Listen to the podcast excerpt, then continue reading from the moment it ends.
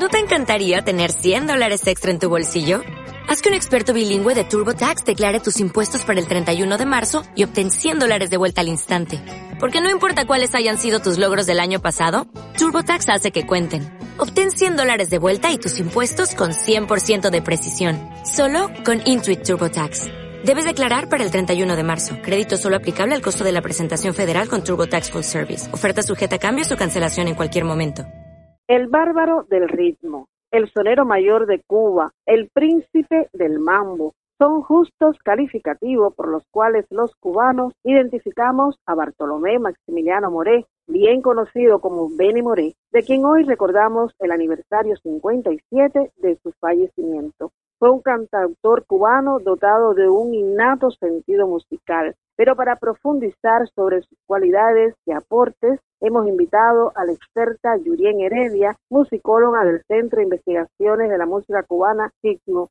Bienvenidas a Temprano, Yurien. Buenos días y muchas gracias por la invitación. Bueno, el Beni siempre vivo entre los cubanos. Así mismo en distintas generaciones, porque la mía es de, las más jóvenes, muy lejano a su vida, pero siempre llega su, su legado y su historia como el bárbaro del ritmo como un músico inigualable, pero siempre un paradigma de la música cubana. Sobre sus aportes a la música cubana, sobre aquella actitud tan especial que tenía para, para la música. Considero que el Beni puede ser estudiado como un modelo para entender los caminos por los que puede transitar un músico, diversos caminos. El Beni fue un músico natural, sin formación académica, entró en el ámbito artístico como aficionado y luego como profesional. Es decir, diversas maneras de ser músico, así fue el Beni. Tuvo un entorno familiar que le permitió tener contacto con diversos tipos de música. En primer lugar, Santa Isabel de las Lajas, donde nació, un espacio rural. Él cantó primero décimas.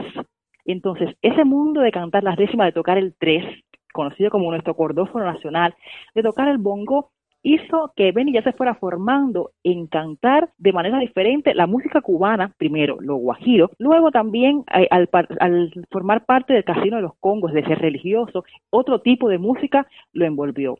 Al llegar a La Habana, cantazón con Matamoros, ya te estoy hablando de tres tipos de música que formaron parte de su entorno. Hicieron de un Bene que ya tenía cualidades naturales para ser un excelente músico, una figura diferente. El Beni, una voz diferente, una voz atenorada, ser un timbre claro pero muy agudo, también una extensión amplia. El Beni logró imprimirle a cada canción que interpretaba, fuera suya o de otro compositor, un rasgo especial, fuera un bolero, fuera un son, fuera un mambo, cha, Él lograba ser siempre el Beni, pero al mismo tiempo mantener los rasgos de estilo de cada género. Frases largas que lo caracterizaban, esas terminaciones que hacían que, y esa afinación perfecta, hacían del Beni, hacen del Beni, vamos a hablar en presente de él, un cantante, un músico inigualable. No dejar de un, de un lado hablar del Beni como director de esa banda gigante. Benny era un músico, pero Benny era un actor, Benny era un espectáculo en escena.